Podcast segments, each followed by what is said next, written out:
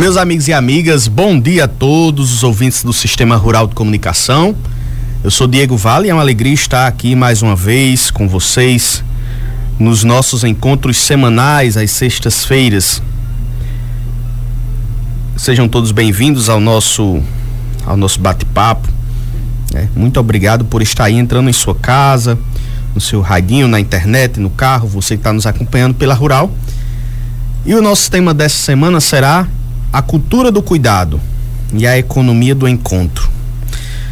O Papa Francisco, na 54 mensagem para o Dia Mundial da Paz, o último dia 1 de janeiro, ele advertiu que não há paz sem a cultura do cuidado. Lembram disso? Quem está lembrando aí da, da mensagem do Papa Francisco? O, pra, o Papa Francisco lembrou que esse ano de pandemia mostrou para a humanidade que todos são responsáveis uns pelos outros, sublinhando que não é possível vencer essa crise sanitária sem a união e a, cultu a cultura do cuidado. Destacar um pequeno trecho aqui do Papa Francisco. Ele disse o seguinte: a cultura do cuidado enquanto compromisso comum, solidário e participativo para proteger e promover a dignidade e o bem de todos, enquanto disposição a interessar-se, a prestar atenção, disposição à compaixão, disposição à reconciliação e à cura, ao respeito mútuo, ao acolhimento recíproco constitui uma via privilegiada para a construção da paz. Em muitas partes do mundo, fazem falta percursos de paz que levem a cicatrizar as feridas.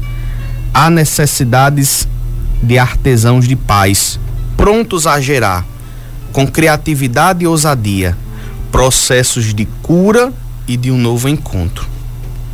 Meus amigos e amigas, quando nós falamos sobre cultura do encontro e economia do cuidado, nós partimos do ponto que a economia é feita por pessoas. Não existe economia sem pessoas. Nesse momento de 2020 para cá que a gente vive essa pandemia do Covid-19, não podemos ser indiferentes à dor e ao sofrimento de tantas pessoas. Ora, meus amigos, se a economia é feita por pessoas e para pessoas, prezamos cuidar das pessoas. Salvar as pessoas em primeiro lugar. A gente às vezes comete a tolice de querer comparar, né? Quem nasce primeiro ovo a galinha. Ah, vamos salvar CPF ou CNPJ, pessoas ou empresas. Meus amigos e amigas, mais do que nunca nós temos que ter o pensamento da colaboração às vezes, claro, a economia ela acaba se impondo às nossas vidas. Os boletos que vêm do consumo, as dívidas que crescem a cada dia descontroladamente. Observem só como é, é forte a cultura do endividamento. Parece até que as pessoas valem o quanto elas compram. As pessoas valem o quanto ela deve, é isso mesmo, essa, essa régua que a gente utiliza. E aí vem a, a grande discussão sobre a importância da economia do cuidado.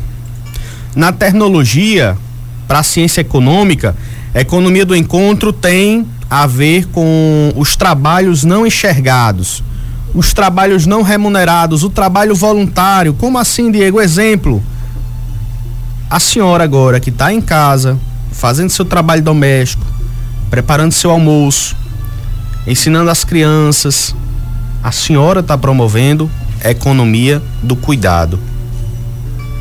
A economia do cuidado é a que providencia o essencial. A senhora está providenciando alimento. A senhora está provendo educação. Aí, de forma voluntária, na sua tarefa doméstica, na sua tarefa familiar. Isso vem a ser considerado a economia do cuidado. Meus amigos e amigas, o homem e a mulher se constituem pessoas humanas quando cuidam. Cuidar da família, cuidar do meio ambiente, cuidar da saúde, cuidar da vida. o empresário, o gestor público tem que ter também esse papel de cuidar, enxergar, enxergar o colaborador da sua empresa, enxergar o servidor público como pessoa. É no encontro com o próximo que nasce o cuidado. O pensador John Donne dizia o seguinte: nenhum homem é uma ilha, completo em si próprio Cada ser humano é uma parte do continente, uma parte de um todo.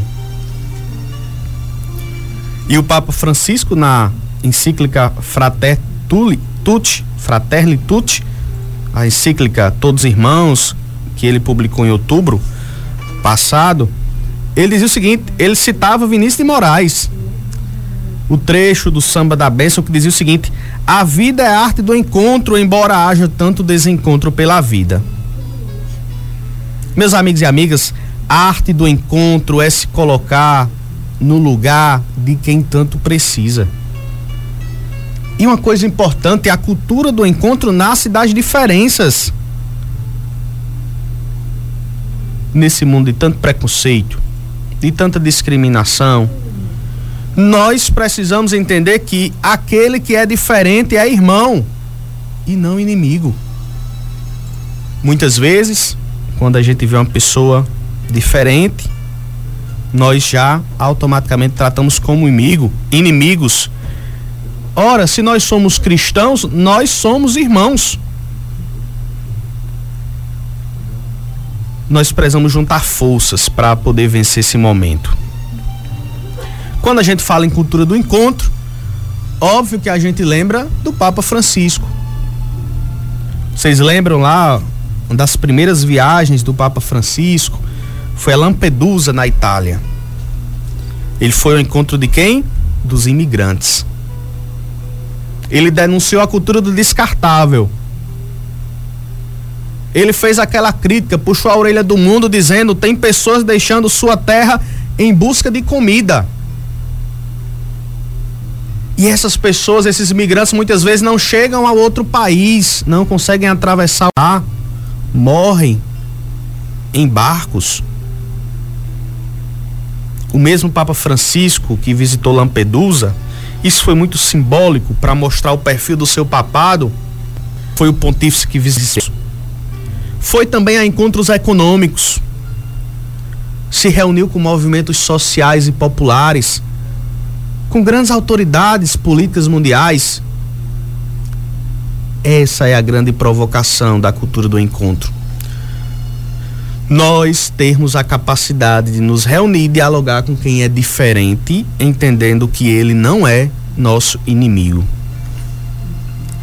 A gente precisa se fazer próximo, principalmente, dever de cristão, se fazer próximo de quem está caído, daquelas pessoas sem nome, daquelas pessoas sem rosto, daquelas pessoas sem CPF, daquelas pessoas sem status social.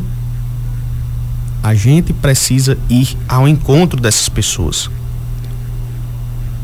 Vocês já imaginaram que hoje, sexta-feira, enquanto tem muita gente aí que já tomou seu café, enquanto tem muita gente que já sabe o que é que vai almoçar, nós temos pessoas ao mesmo tempo que vivem a insegurança alimentar. Pessoas, por exemplo, que estão super endividadas. Pessoas que fizeram empréstimos consignados para pagar dívidas que já existiam. E como o empréstimo foi consignado, descontou na folha, o dinheiro para fazer a feira não é o mesmo, é menos. Tem menos comida entrando em casa.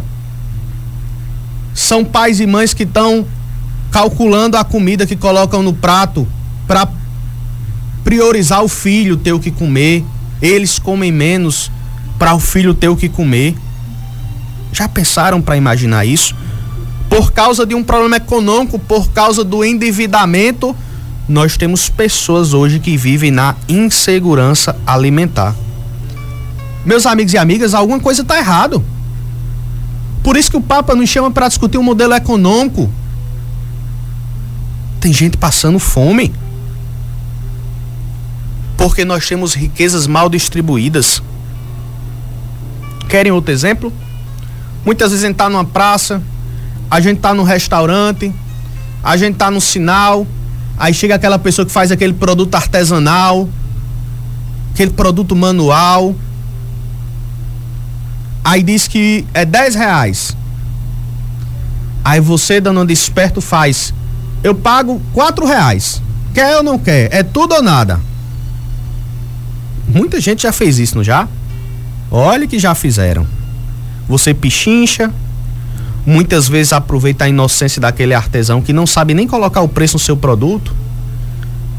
Muitas vezes, olha, acreditem, é verdade, eles não sabem nem como é que calculam o preço do seu produto, calcular quanto tempo gastaram para produzir, quanto tempo usar, quanto usaram de material para saber quanto é que vale esse produto, para ter um lucro mínimo, para pagar as contas da produção e para com o resto fazer a feira.